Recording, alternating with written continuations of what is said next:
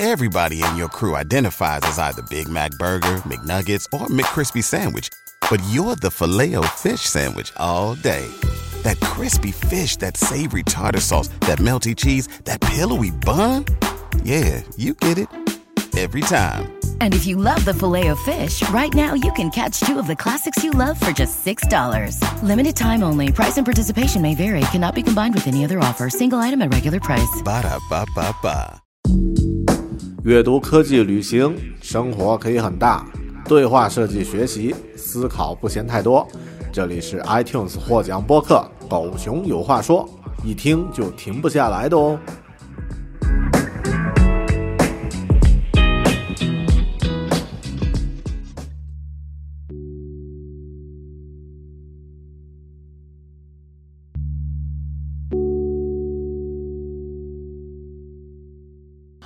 Hello，你好，欢迎收听独立知识型脱口秀《狗熊有话说》Bear Talk，我是大狗熊，还是一期我在 YouTube 上发布的英文视频。那么这期节目呢，是关于在2022年作为一个设计师如何进行职业成长的。我列出了十条职业成长的需要去注意的事项。那么呃，这些内容其实不只不仅只是针对设计师，也可以针对所有现在在职场上工作的人，可以作为一个提醒的一个清单。那么我觉得这个内容也挺有意思啊，所以专门录制一期中文的这个简介，那么和大家分享。首先。要说这个列这个清单的目的呢，我觉得已经很明确了，就是这些年我们都知道，不确定性是这几年唯一的确定性。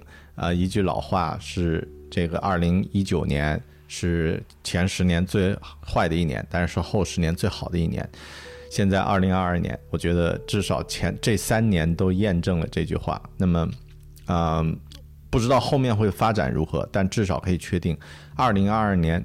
有很多的不确定性，那么我们在进行这个自己的职业方向的发展规划的时候呢，也要考虑到这些不确定性，所以这个清单是出于这样的一个目的。那么，呃，一共有十条。第一条，存应急的资金，save urgent money。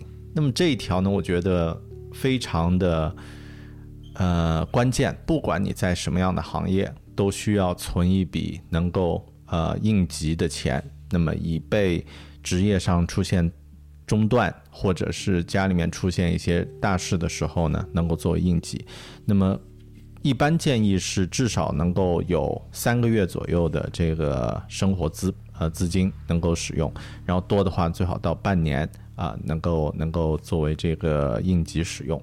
当然，我觉得这一条很多中国人啊都有这个存钱的习惯，所以可能会。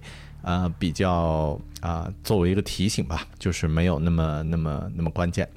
那么第二个呢是 keep learning the tools 啊，那么是作为职场上的人，作为设计师，当然有很多的这个工具需要去学习啊。其实，呃，每年的这个技术领域都会有不同的新的工具和这个呃软件这些会会产生。那么还是要保持这种学习的这种状态。那么可能你需要把每年自己的职业时间留出一部分，专门用于学习。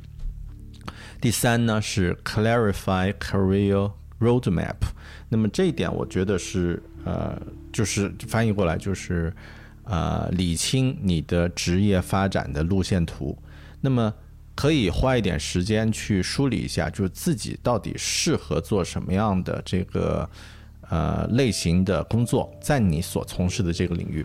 啊，举个例子啊，比如说我作为一个用户体验设计师，那么通常这种职业发展的成长呢，当你到一个 senior 就是比较资深的这个设计师之后呢，会有两条分叉，一条分叉呢是进行管理，另外一条分叉呢是成为这个技术方面的这个呃核心啊，那么呃就是一条呢是成长为 design manager，另外一条呢是成长为 principal designer，那么。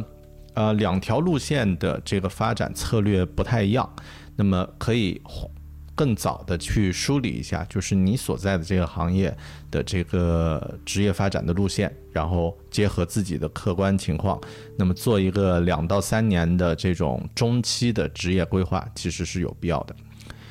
第四条，build or update your portfolio。那么对于设计师来说，呃，自己的个人呃 portfolio 网站，就是你的作品网站、作品集，是一个很重要的这个工作能力的一个证明。那么需要去更新。那么这个领域呢，呃，这个方面对于像呃以作品为说话的这种类型的这个工作呢是非常重要的。设计师、摄影师，呃，包括程序员，其实也也有必要。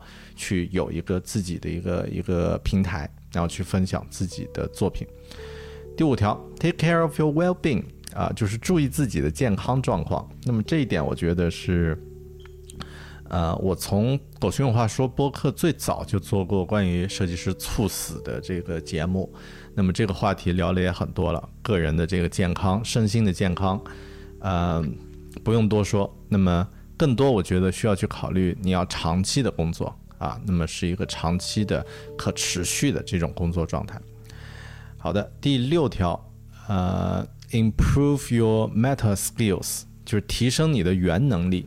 这里这个话题我其实展开聊过，但在这里呢，简单说一下，就是我指的原能力，就是那种能够影响你提升自己能力的能力，然后能够传递到所有的职业中的这种都有啊。都有价值的这种能力，比如说我作为设计师来说，认为设计师的原能力就是，呃，storytelling 叙事能力、沟通能力 communication，还有 presentation，呃，这个表达或者说这个展现能力。那么这三个能力是需要去提升的。那么找到你自己的 metal skill，你的原能力，然后去提升。好的，第七条，嗯，build something。就是，呃，做点东西。那么这这个就是不一定适合所有的职业啊。就是我指的做点东西呢，就是去做一点实物，或者是做一点自己的项目。那么呃，来增加自己的反反脆弱性，增加自己对抗风险的能力。好，第八条呢，呃，build your own design system，啊，创建自己的属于自己的这个设计系统。呃，这个也是只是针对设计师来说，就在这里就不展开说了。呃，第九条，呃，update your design knowledge system，就是提升你的设计知识管理系统。那么这个可以泛泛的来说，就是知识管理系统。对于任何行业来说，呃，你在职场工作，你需要有一套自己的这个知识管理、信息管理的这种系统，呃，是很有必要的。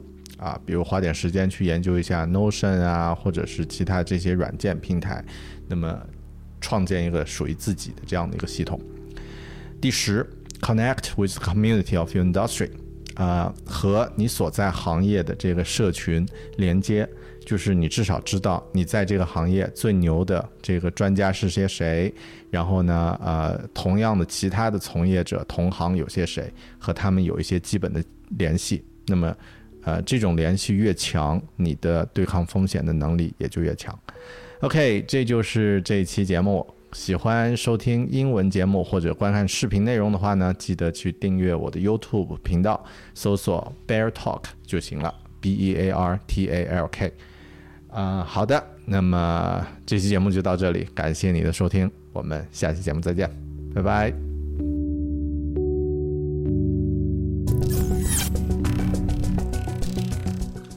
Hello, welcome to Bear Talk. This is Bear.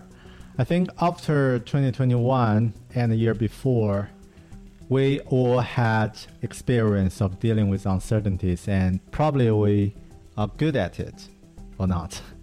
Things will happen again in 2022. Actually, we can see similar uncertainties will keep happening again, maybe for a few months or even longer.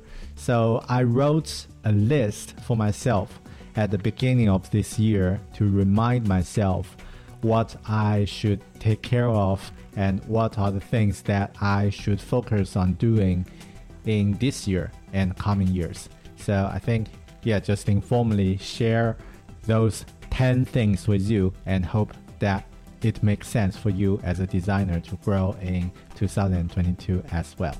So here are the list. The first item, save your urgent money. I think this is cannot be more important than any time before. So we might have a redundancy or we might lose our uh, clients or projects. So it can hugely impact our life or not. Uh, I've been in redundant uh, earlier 2020 and thankfully I saved some money before. So during that transition stage it's not that hard to to live the similar lifestyle with my family. So highly encourage you to save some money. And probably around three months to six months for your daily for your monthly export excom outcome for your for your family that will be good money to save.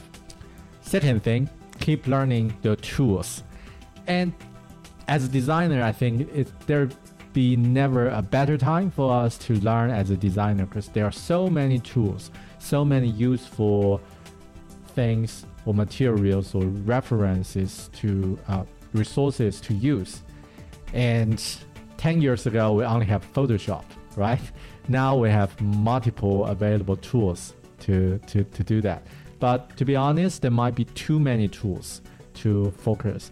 But still, we need to upskill our ability and get ready for the new trends and uh, new requirements. So personally, I think at least you will need to dominate one or two UI tools, for example, Figma or Sketch, and then start to explore some other tools that can help you to become a better designer. So personally, uh, I might start some time to explore Webflow this year just for some personal project, but I don't know. Let's see. The third thing is about your career roadmap. And this part is about to think about what you're going to improve what where are you going to grow as a designer? So, for example, if you're a junior designer and maybe the middle term or the short term goal is to become an intermediate or a senior designer, but do you think about the managing roles as well, like product manager or other people lead manage uh, managing uh, roles? So that could be different and also need to spend some time to think about that and be clear about your career. So for me, I think at this stage, for this year, I want to really become a senior product designer, which means that I have the confidence to do to make some critical decisions on design and able to communicate well with stakeholders and clients on any projects and able to dealing with uh, possible challenges. So yeah, that's my career goal. The fourth build or update your portfolio. I feel a little bit shame to speak about this point because I haven't updated my portfolio for ages. And to be honest, my portfolio website just expired because I didn't pay uh, the renew fee.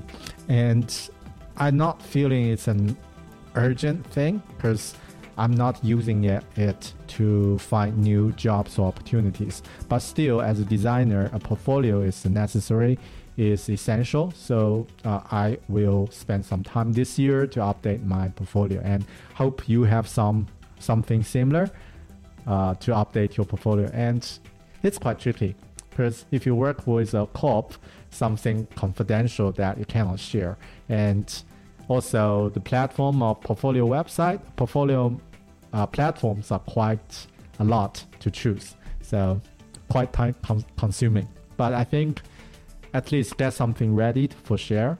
It's first step. And if you're a junior designer, that's more important than senior. The five, the five, the fifth of my tool of my tips, take care of your well-being. I think this is especially important at this stage. If you work remotely or if you uh, um, like, there are a lot of changes about how our the way, ways of work and our lifestyle is changing as well. So be sure to prioritize your well-being and take care of your sleep, your your eat, and do some workout, things like that, and maybe meditation or yoga or other things. So well-being in general is something we need to consider if you want to live a long and healthy life as long as possible as a designer. Yep, that's the fifth one. The sixth one, improve your meta skills. So I think when we speak about meta skills, that's are the skills of the skill. Um, so, for example, some transferable skills such as storytelling, communication, presentation, those are super important for a designer to improve. And no matter where you're going to work or or who you're going to work, those are critical skills to improve. So I think spend some time, spend more time on your meta skills uh, uh rather than on the uh, on the on the uh, tools will be a good strategy to grow and improve. Number seven, build something. So this is about as a designer, want to do some practical practice or actually make some progress on something can really help people's life. And if you are working a large corp or if a project is not uh, deci- decide by yourself, sometimes it's quite quite uh, frustrated. Like you get some progress in design, but actually it doesn't happen. It doesn't happen. So I suggest to build something for yourself. It could be something tangible, like you can try to build to to, to build a notebook, for example, or just uh, to try to build some furniture. But also maybe build something that you have the have the decision to make it happen, like build a website or uh, a, a, an app or other things. So I think if you are able to create something that feels really good, even when you work, you cannot do that. You can do that in your personal time. And number seven, build your own design system. This is quite interesting because I find it's super helpful for me last year when I start to map something out and to create something I'm uh, I'm using, I'm repeatable using uh, for uh, something I'm working for some of my work project. It's super helpful. Like I create a deck for any project I'm uh, going to work with uh, problem statement, with uh, customer persona template, or other things, or design progress uh, template so that whenever I need, I can share with other team member or with a wider team. So this is something you can also think about to do. Number nine, update your design knowledge system. So this is another interesting topic about knowledge management, knowledge uh, management system. Um, uh, personally, right now I'm using Notion for me to organize all the information I need. And also I use uh, Eagle to collect all the graphic or all the visual elements that I uh, or other examples that can, I can storage. So probably I'll also consider to improve that uh, platforms. And yeah, I will let you know. And the final one, number 10, connect with the community of your industry. This is super important. And whenever, wherever you work, New Zealand, Australia, US, Canada, you probably already have local communities uh, with other designers, other creative people. So just try to reach out and connect with them. Try to contribute something, or just yeah, just to get to know people. So that's could guide you to your next job or other things. Right those are the 10 things I think I will, I will do in 2022 and hope those tips are helpful for you. Be sure if you are interested about this and haven't subscribed this channel, please do subscribe this. And I'll talk to you in the next video. Ciao.